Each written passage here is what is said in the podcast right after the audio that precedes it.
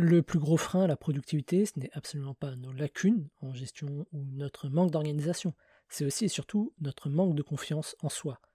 Combien de temps perdu à retourner la question dans nos têtes, à hésiter, à se demander si on est légitime ou non, ce que les autres vont en penser ou non, est-ce que c'est la bonne stratégie, est-ce que nous avons fait les bons choix, etc. Imaginez ce que vous pourriez faire si vous aviez une confiance totale en vous et l'assurance de ne jamais échouer. Beaucoup de choses à mon avis. Et la bonne nouvelle, c'est que la confiance en soi, ça se travaille.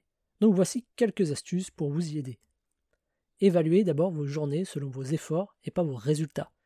Nous avons tous un contrôle direct sur nos efforts, sur ce que nous faisons ou ne faisons pas, alors que nous n'avons aucun contrôle sur nos résultats.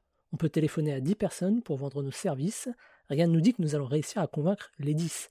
Par contre, nous avons le pouvoir de téléphoner à ces 10 personnes. L'autre conseil, c'est de noter une chose que vous avez réussi dans votre journée les soirs.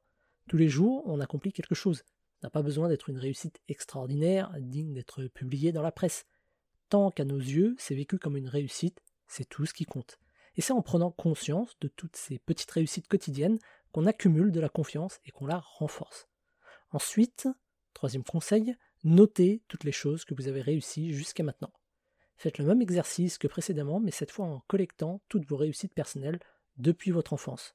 Vous verrez que vous avez accompli plus de choses que vous ne l'imaginez. Toutes ces choses sont des preuves, des témoignages de vos compétences et de votre capacité à réussir. Tous ces souvenirs contribuent à renforcer votre confiance en vous. Quatrième conseil, notez toutes les difficultés que vous avez surmontées. Pour atteindre votre objectif, vous avez forcément surmonté des épreuves plus difficiles les unes que les autres.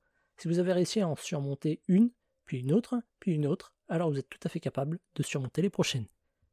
Enfin, tous les jours, sortez de votre zone de confort. Le fait de réaliser de choses inhabituelles, parfois inconfortables, renforce votre capacité à adapter à chaque situation.